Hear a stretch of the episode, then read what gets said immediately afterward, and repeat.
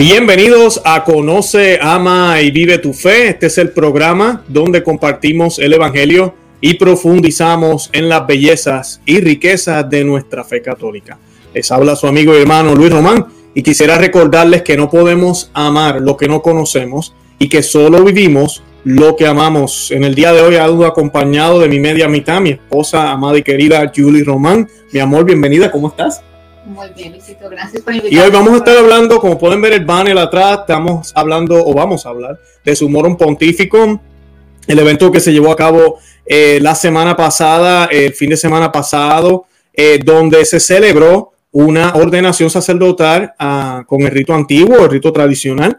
Y además de eso, hubieron múltiples conferencias, hubieron actividades y básicamente fue una celebración del tesoro de la Iglesia Católica, el tesoro litúrgico, eh, muchas charlas eh, que tenían que ver con lo que es la lucha en contra de, de todas estas tipos de fuerzas que luchan contra lo que es tradicional, contra lo que es verdadero, inclusive hubieron tópicos sobre la cristiandad, sobre la Revolución Francesa, sobre los cambios en la liturgia. Bueno, el fin de semana fue un fin de semana espectacular. Mi esposa tuvo la, el regalo de parte de Dios de estar presente allá.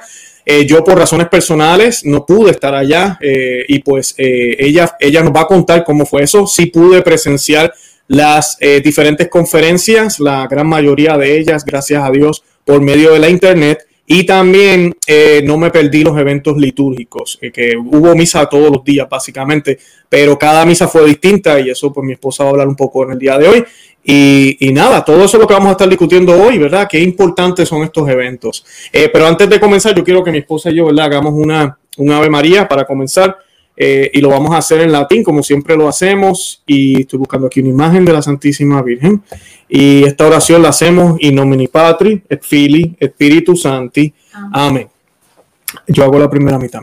Ave María, gratia plena, Dominus tecum. Benedicta tu in mulieribus, et benedictus fructus ventris tui, Jesus. Santa María, Mater Dei, ora pro nobis peccatoribus, nunc et in hora mortis nostre. Amén. Amén. Ave María, corredentora, ora pro nobis, in nomine Patri, et Fili, Spiritus Santi. Amén. Ya estamos listos. Te, te, pregunto si me, si me puedes contar en unas palabras, dos o tres oraciones, ¿cómo fue tu experiencia en el Congreso Sumorón Pontífico? Bueno, una experiencia maravillosa. Doy gracias a Dios por haberme dado la oportunidad de poder asistir al Congreso. Eh, el Congreso se llevó a cabo desde el 11 de junio, el, viernes, empezó el viernes 11 de junio, culminó el sábado en la noche. Bueno, realmente pues el domingo también tuvimos, eh, no, tuvimos conferencias, pero tuvimos la Santa Misa con el Cardenal Burke y luego tuvimos el privilegio de, conocer algunas parroquias de, de la ciudad de Guadalajara. Eh, una experiencia maravillosa, muy feliz, muy agradecida con el Señor, especialmente por ver tantas personas, tantos feligreses reunidos, eh, participando de la Santa Misa tradicional, de este tesoro, pues que ha sido escondido por tantos años, de ver este despertar, pues de las almas. Realmente me, me dio gran alegría, le doy gracias infinitas al Señor por eso. A todas las personas quiero mandarles un saludo muy especial, todas las personas que se acercaron a mí a, dar su muestra de cariño. Muchísimas gracias a todos y cada uno de ellos, a todas las familias, por todas esas palabras tan... Eh, tan bellas y por esas palabras de apoyo a Conoce Amable Tu Fe, a Luis. Sé que pues algunos estuvieron pues tristes de que él no pudiera asistir, pues lamentablemente eh, por razones de documentación, pues él no pudo. Y, pero siempre nos acompañó desde, desde aquí, desde eh, la transmisión online, eh, acompañándonos, pues viendo todas las, todas las, todas las charlas. Y bueno, enormemente agradecida con el Señor y con todas las personas tan bellas en, en México, en Guadalajara, que nos dieron todo su apoyo y todo, todo su, todos sus, todas esas palabras, ¿no? Que lo animan tanto a uno seguir haciendo este, este trabajo de evangelización. Amén, amén. No, sí, eh, yo extrañé mucho estar, allá. Yo quería conocer al padre Ginan, aquí lo vemos en la foto en persona. Quería conocer a los otros sacerdotes también, al padre Yuri, eh, el padre Romo, que tenemos una foto de él aquí. Ustedes ya lo conocen aquí en el programa. Él está aquí en Florida, pero es de la Fraternidad de San Pedro también y estuvo por allá. Y pues eh, a él sí ya lo había conocido en persona. Y pues los extrañó muchísimo. De verdad que eh, no saben eh, lo triste que me sentí cuando vi que no, que no iba a poder viajar.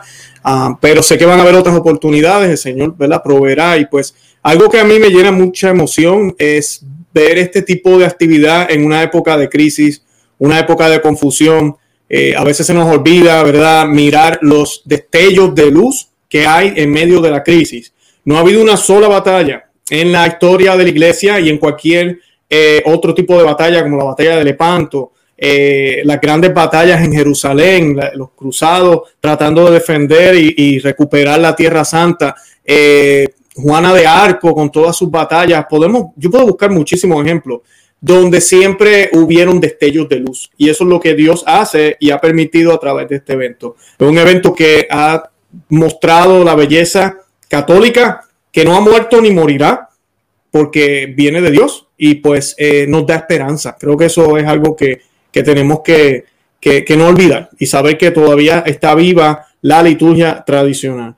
Y mi amor, ¿por dónde empezamos? ¿Quieres que empecemos por, seguimos con la foto o quieres que empecemos con las charlas? Bueno, eh, podemos empezar pues más o menos con las actividades que se llevaron a cabo. Nosotros llegamos el jueves en la noche. El Congreso pues eh, dio inicio el viernes en la mañana. Eh, se hizo la inauguración del Congreso. Luego empezamos con una charla del doctor John Pepino titulada El Sagrado Corazón entre los padres de la Iglesia. Eh, continuó el padre Javier Oliveira, que lamentablemente tampoco pudo asistir, pero nos acompañó en vivo y en directo, ¿no? A través de, los, de las redes, eh, con su charla comparando la oposición católica de la Vendée, donde nos habló pues de toda la historia de la Revolución Francesa y el gran daño que le hizo a la humanidad y las grandes mentiras que nos han dicho por tantos años. En la charla de, perdona que te interrumpa, mi amor, eh, y te voy a seguir interrumpiendo de vez en cuando, pero lo que sí quería decir era que estos nombres que estamos mencionando aquí, algunos de, de estos personajes, como decimos, ¿verdad?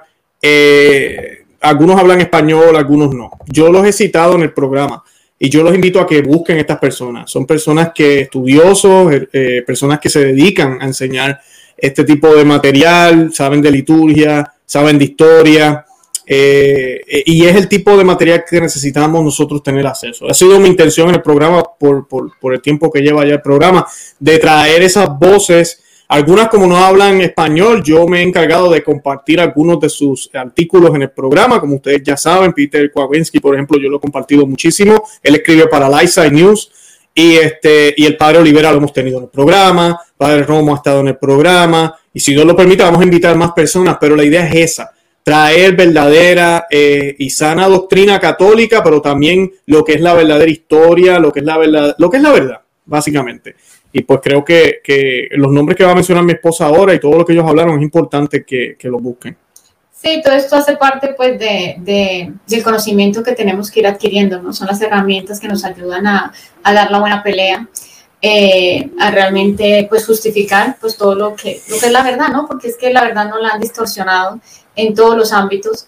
Eh, la historia, por ejemplo, que conocemos, la que nos han enseñado en los colegios, lo que le están enseñando a los niños, pues es una gran mentira, ¿no? Y por eso es importante, pues, este tipo de eventos, por eso es importante eh, conocer a estas personas que, que saben eh, la verdad y, y, estudiar, ¿no? Leer y hacer nuestra parte, ¿no? Que es conocer lo que realmente sucedió, ¿no? En todas estas revoluciones, por ejemplo, en la charla del padre Oliveira, y en todas las charlas, ¿no? Porque todas las charlas fueron muy enriquecedoras en todos los aspectos. De la charla del padre Olivera, para, para recuperar el guito ahí, es bien, bien impresionante. Él explicaba, obviamente no podemos darle todos los detalles aquí ahora en, esto, en el, corto programa que vamos a hacer, pero es, es formidable. Eh, yo que tenía a mi hijo allá, eh, escuchar cómo hubo resistencia del pueblo francés a la supuesta grandiosa y, glamurosa y querida revolución francesa, como nos las venden, tú sabes, eh, y cómo, cómo había muchos católicos y hubo resistencia. Él se basó muchísimo en la bandera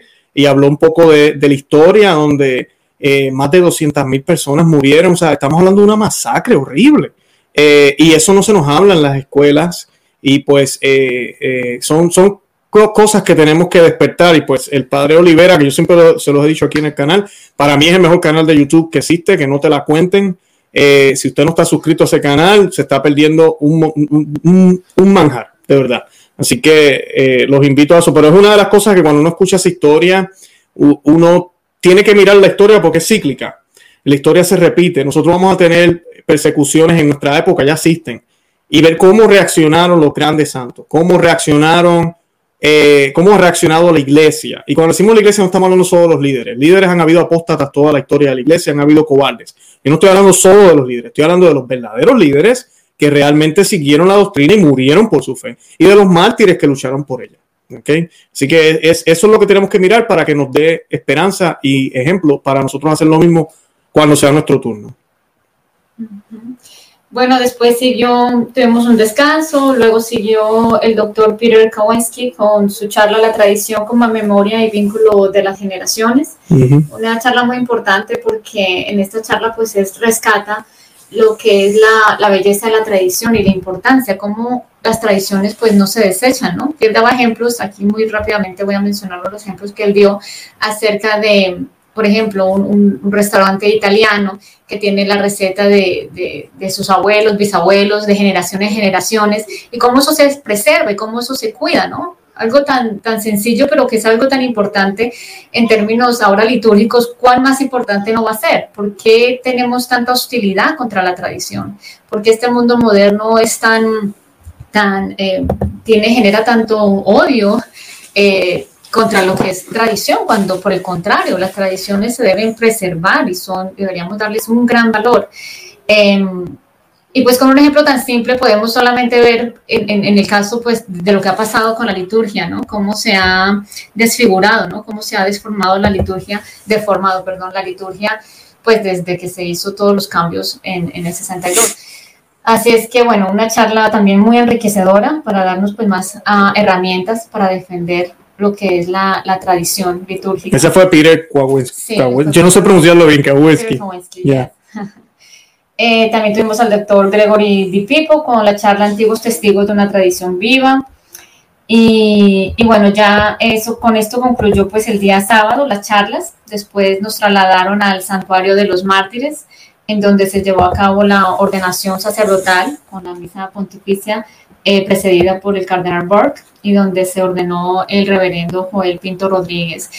Creo que eso fue, pues, para mí esa misa fue, pagó todo, todo el congreso, todo el congreso fue espectacular, las charlas, pero una misa hermosísima, tener la oportunidad de estar presente en una misa eh, pontificia eh, tradicional, la ordenación pues en el rito tradicional fue algo bellísimo, las gracias que el Señor derramó ahí sé, tengo la plena seguridad que fueron muchísimas, mm, todos los asistentes, estaba, eh, la casa estaba llena y eso que había bastante espacio porque se tenían las medidas pues preventivas con el tema esto de la, de la pandemia todavía. Eh, un santuario bastante grande, arquitectónicamente pues no muy, no muy bonito, no parece una iglesia, pero por su, por su tamaño, por el espacio de, de personas que permitían, eh, pues escogió ese, ese, eh, esa iglesia, la iglesia de los, de los mártires. Y bueno, la, ceremonia fue impresionante, fueron más o menos cuatro horas y fue algo hermosísimo. Sé que muchos de ustedes tuvieron la oportunidad de, verlo online, ellos estaban transmitiendo en vivo por YouTube y por Facebook. Sí, la, la, el, ellos hicieron el broadcast de la misa en vivo por YouTube y por Facebook, pero lamentablemente en YouTube se les cayó eh, yo recuerdo haber compartido ese día el link y se cayó el enlace, pero ellos lo colocaron en Facebook. Está todavía ahí en Facebook. Yo lo voy a compartir el enlace para los que no lo han visto. Tiene miles y miles ya de, de, views, de vistas. Así que se los voy a compartir para que lo puedan ver. Pero esa misa estuvo preciosa, preciosa. Yo sé que las fotos no, no pueden expresar eso, eh, pero algo que yo miraba mientras eh, veía las fotos es que y a veces nosotros que vamos a la misa tradicional se nos olvida. Pero miren esto, todo el mundo arrodillado, eh, Cardenal Burke tiene la, Santa Hostia, en, la está elevando, es esa reverencia obvia. Eh, uno ve un perfecto triángulo, como yo le llamo, es el triángulo de la jerarquía en la iglesia. Se ve claramente la jerarquía. La, la, Santa Misa es jerárquica, no es democrática, ni equitativa, ni igualitaria, ni comunista, y mucho menos socialista. Eso sí lo vemos en el Nuevo Soldo bastante pero en la misa no es, antigua eso no se nota, no se ve, no se puede ver. Es imposible, miren eso, eh, cómo van el que celebra hasta arriba, luego van bajando, ¿verdad? Poco a poco, y todos de rodillas ante el Rey de Reyes, Señor de Señores. Eh, esto es lo que me refiero que tenemos que recuperar. Este es el verdadero catolicismo que, que hay que recuperar en la Santa Misa. Yo no estoy diciendo que es imposible que esto no suceda en la nueva misa, pero hay que hacer mucho trabajo, de verdad, porque pues eh, la misa es muy abierta, además de que el padre está mirando al público, eh, se, se, pierde ese, esa, esa distinción tan clara que uno puede ver. Miren en la imagen, yo no tengo ni que explicar, es obvio que hay un rey al frente, en el centro, arriba, y no es el cardenal Burke, es Cristo allá arriba, eh, en la Santa Hostia y en el copón, donde está su sangre preciosa. Así que pues, no, la misa estuvo preciosa, hermosa. Eh, y pues ahí fue ordenado eh, el nuevo sacerdote.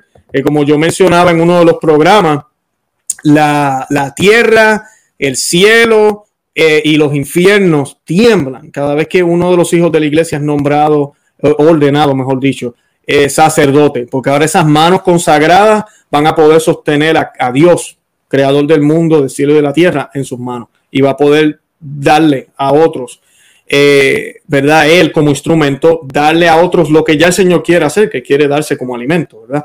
Pero él utiliza las manos consagradas del sacerdote para hacer eso. Y eso al demonio le, lo detesta, le molesta. Y pues de verdad que gran alegría, gran alegría para nosotros haber visto eso.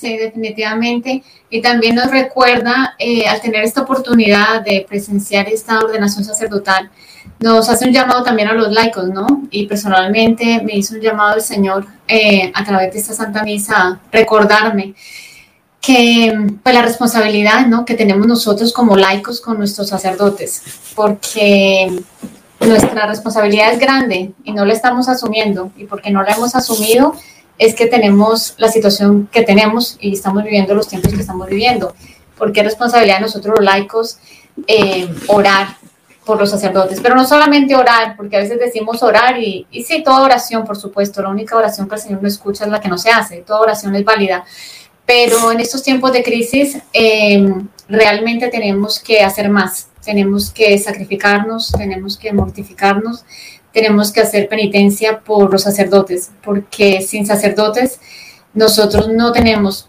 la Eucaristía, no vamos a tener el sacramento de la confesión, que es lo que nos da pues la fuerza, ¿no? los sacramentos que nos dan toda la gracia para poder eh, seguir este caminar y para poder llegar un día con la gracia de Dios pues al cielo, que es nuestro destino final. Entonces, pienso que este también es un llamado para todos los que estuvieron allí, todos los participantes y, todos los que no pudieron ir, los que atendieron online y para toda la humanidad, de comprometernos realmente a hacer mucha más oración y mucho más sacrificio por nuestros sacerdotes. Al día siguiente, el sábado, tuvimos la fortuna de participar en la cantamisa, la primer misa del padre Joel Pinto Rodríguez, quien fue pues, el, sacerdote que se ordenó. Y al, estar presentes allí en esa misa, pues tuvimos la gran bendición de recibir indulgencia plenaria, cumpliendo pues obviamente con todos los requisitos. Y, y, en esta misa, el padre Romanowski, quien ofreció la homilía, pues nos pidió que recordáramos eh, orar siempre por él, ¿no? Por el padre Joel hiciéramos una Ave María. Así es que le recuerdo a todos los que estuvieron en esa misa ese compromiso que tenemos ante Dios para orar siempre todos los días un Dios te salve por el Padre Joel. Y por supuesto, como acabo de decirlo, eh, tenemos que hacer mucho más, mucho más porque los tiempos están muy difíciles. Eh, tuve la oportunidad de conversar con otros sacerdotes. Le mando un saludo muy especial al Padre Juan de Saltillo, eh, que venía de Saltillo. un saludo también de parte mía al padre Juan. Sí, de verdad. que he hablado con él ya varias veces, ¿verdad? Pero no, no, lo hemos tenido en el programa todavía. Si Dios quiere, vamos a ver qué pasa. Padre, yo le dije que le, iba a sacar la cita acá con Luis. sí, sí, es muy importante porque él es un padre diocesano. Y tuve la oportunidad también de conocer otros padres diocesanos. Y eso me da mucha alegría porque tenemos que proteger a nuestros sacerdotes, y pero también tenemos que animarlos, ¿no? Aquellas personas que no tienen una fraternidad de San Pedro cerca, que no tienen ningún instituto cerca en donde se ofrezca la misa tradicional. Pero eh, eso también nos recuerda que hay padres diocesanos que, que son buenos, que son buenos, hay buenos sacerdotes, hay buenos sacerdotes y debemos apoyarlos, debemos apoyar estas iglesias diocesanas en donde ellos están haciendo todo lo posible para hacer la Santa Misa lo más reverente, ¿no? En el Novos Ordus, obviamente los ritos son distintos y como decía un sacerdote allí, pues es muy difícil, es muy difícil poder eh, pues ofrecer la misma reverencia, ¿no? Que se ofrece en el rito extraordinario, hacerlo en el, en el, en el moderno, ¿no? En el nuevo sordus. Pero se puede hacer mucho mejor a lo que lamentablemente hoy en día se está haciendo. También eh, ellos ofrecen pues misas extraordinarias en, en algunos días de la semana. Entonces pienso que es muy importante también ofrecer nuestro apoyo, nuestra ayuda, nuestra protección a los padres diocesanos que están luchando, ¿no? Luchando desde adentro eh, contra toda esta corriente modernista que se ha apoderado de la Santa Iglesia. Claro. Eh, Déjame aprovechar, mi amor, y poner. este es un video que mi esposa, o no sé si fue Kevin, tomaron eh, de la, la primera elevación de. ¿Cómo se llama el nuevo sacerdote? Joel Pinto Rodríguez. Joel Pinto Rodríguez, para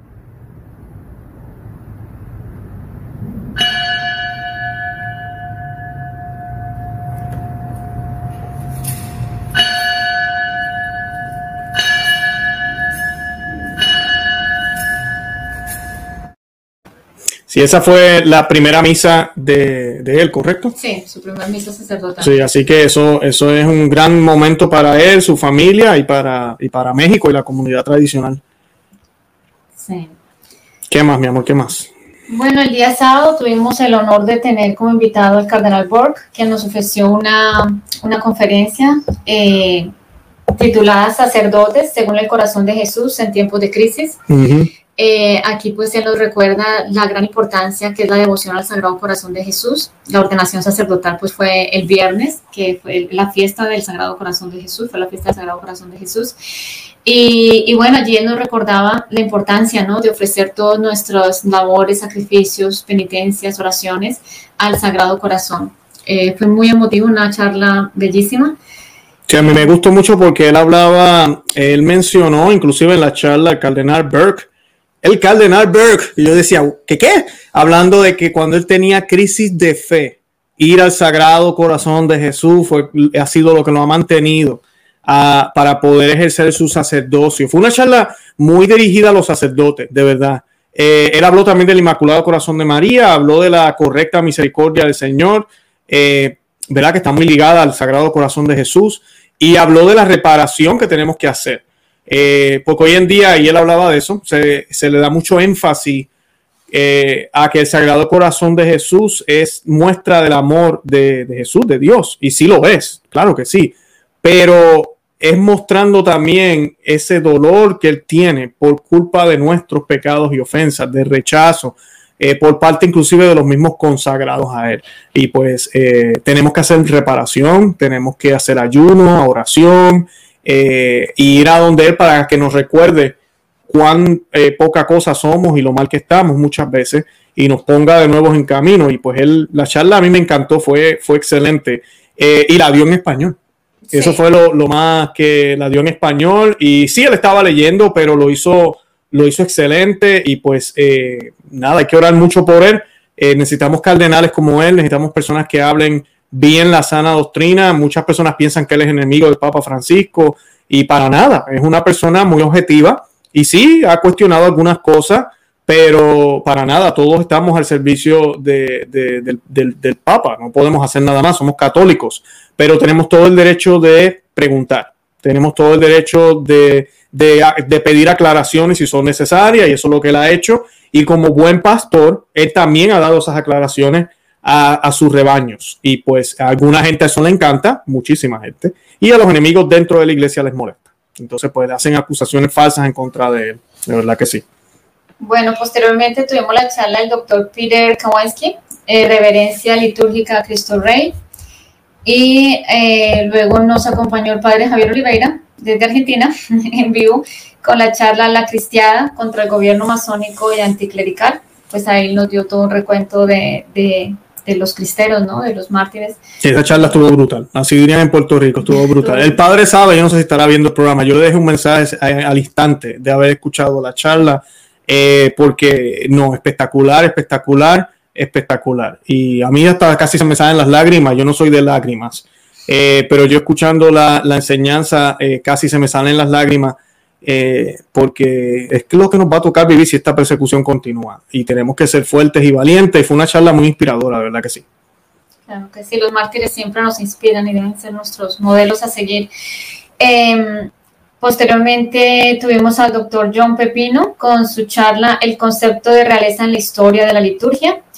Y, bueno, ya con esta charla se, se, culminó el día sábado, se terminó en, en la noche con un concierto de música sagrada y también música eh, tradicional mexicana.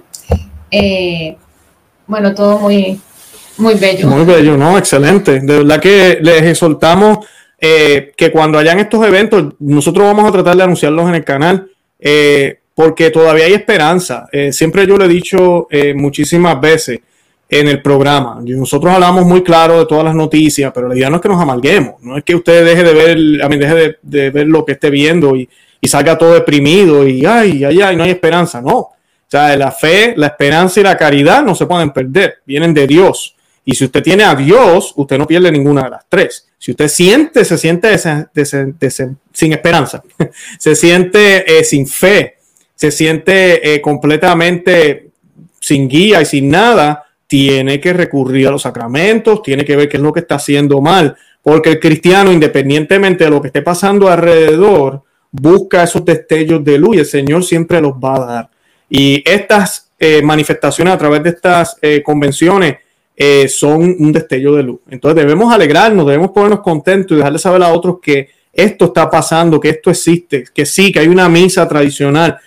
ustedes no saben cuánta gente a mí se me acerca, en persona inclusive también. Luis, yo no sabía que había otra misa. ¿Y saben qué? Mi esposa y yo estábamos en la misma. A todos nos ha pasado nacimos en un mundo donde el catolicismo eh, ha sido completamente transformado y un mundo secular. Y pues eh, poco a poco el Señor nos ha dejado ver, no porque seamos mejores o porque seamos más santos, simplemente porque Él tiene un plan. Entonces lo que nosotros hemos recibido lo damos a otros, le mostramos, así que yo exhorto a los que nos están viendo que hagan lo mismo, compartan este video, compartan la información de la fraternidad sacerdotal San Pedro, eh, déjenle saber a otros que mira, sí, hay una forma de celebrar la misa muy reverente. Te pregunto, mi amor, con todo esto del COVID, ¿dieron la comunión en la mano? Allí no, la dieron en la mano y se murió alguien. No, se murió nadie, ¿vieron? Y, y, ellos nunca la dieron en la mano. ¿Por qué? Dile, dile. Porque estamos porque Claro que sí, porque tenemos la gracia de Dios y porque es el rito extraordinario, ¿no? Y, el rito como tal, pues... No lo permite. No lo permite, no, permite. dar la comunión. No, habían 700 personas en la Santa Misa Pontificia de ordenación sacerdotal eh, alrededor, ¿no? No puedo decir exactamente, pero estaba bastante, bastante eh, lleno el, la iglesia. y, y, no, no, no, no, no, la, la, comunión se recibe de rodillas y en la boca para la gloria de Dios. Em, y sí, realmente lo que Luis dice es muy cierto. Yo, eh, las personas, algunas personas que se acercaron me dijeron, por ejemplo, de que no sabían que estaba esa iglesia, la iglesia Nuestra Señora del Pilar, de la donde celebra la misa la Fraternidad de San Pedro, que vivían a 5 o 10 minutos y llevaban viviendo ahí 20, 30 años y nunca sabían. Entonces, eh, es importante que evangelicemos, que seamos instrumentos de evangelización, porque no sabemos quién pueda tener la misa tradicional muy cerca de su casa y no sepa. Estoy segura que muchas personas que viven ahí en Guadalajara eh, no se enteraron del Congreso, bueno, pero hubiesen querido ir. Entonces, eh, Dios mediante, el Padre Ginan se anime para que vuelva a realizar otro congreso de estos el próximo año. Vamos a, a, pedirle a Dios que así sea. Yo pienso que fue todo un éxito. Eh, muchísimas personas, eso me alegró el corazón muchísimo porque sé que el cielo estaba muy alegre de ver tantas personas adorando al Señor como Él se lo merece, como Él quiere que lo adoremos y no como a cada quien se le ocurre y como a cada quien pues le, le parece, ¿no? Eh, así es que pues seamos esos instrumentos de nuestro Señor. Se necesitan muchos trabajadores en la viña y necesitamos ponernos al servicio de, de nuestro Señor para su santa gloria y para la salvación de las almas, que es lo más importante, ¿no? Sabemos que las puertas del infierno no van a prevalecer, pero sabemos también que pues, muchas almas se están condenando por desconocimiento. Y como siempre lo hemos mencionado en el programa, pues la ignorancia y el desconocimiento no es una justificación. Así es que, pero nosotros también, a quien más se le da, a quien más se le ha dado, también más se le va a pedir. Y si nosotros sabemos, conocemos, ya conocemos este tesoro que estaba escondido, pues tenemos la gran eh, misión, labor de de darlo a conocer a otras personas, ¿no? No solamente pues familiares, amigos, pero a todo aquel con el que nos encontremos, porque el Señor también nos va a pedir cuentas de ello. Perfecto. Bueno, yo con eso entonces nos vamos despidiendo. No sé si quieres añadir algo más, pero de verdad que eh, le damos un saludo caluroso a México. Eh, México nos sigue muchísimo en el canal. y, vamos a estar orando muchísimo por ustedes, especialmente por la comunidad, la fraternidad sacerdotal San Pedro. Eh, yo estuve de visita en California, en la comunidad de ellos también, y estuve de visita en Pensilvania también, con, mi hijo y mi familia también estuvimos por allá. Eh, ellos están donde quiera, de verdad que hay que orar mucho por ellos para que sigan luchando en este tiempo de persecución. Ustedes saben los que siguen el programa, lo que está sucediendo desde Roma en contra de la misa tradicional, así que tenemos que orar mucho para que muchas de esas cosas no salgan, no se den y que la liturgia tradicional sobreviva. Y pues nada, a todos los que celebran esta liturgia a nivel mundial, incluyendo a nuestros hermanos de la Fraternidad Sacerdotal de San Pío X, les mandamos un saludo de todo corazón. Tenemos que aprender a ser humildes, tener paciencia con los que no la conocen todavía e invitarlos a que vengan a nuestras comunidades para que vean las bellezas y riquezas de nuestra fe católica. Y nada, de verdad que los amo en el amor de Cristo y Santa María. Ora pro nobis. Ora pro nobis. Que Dios los bendiga. bye bye.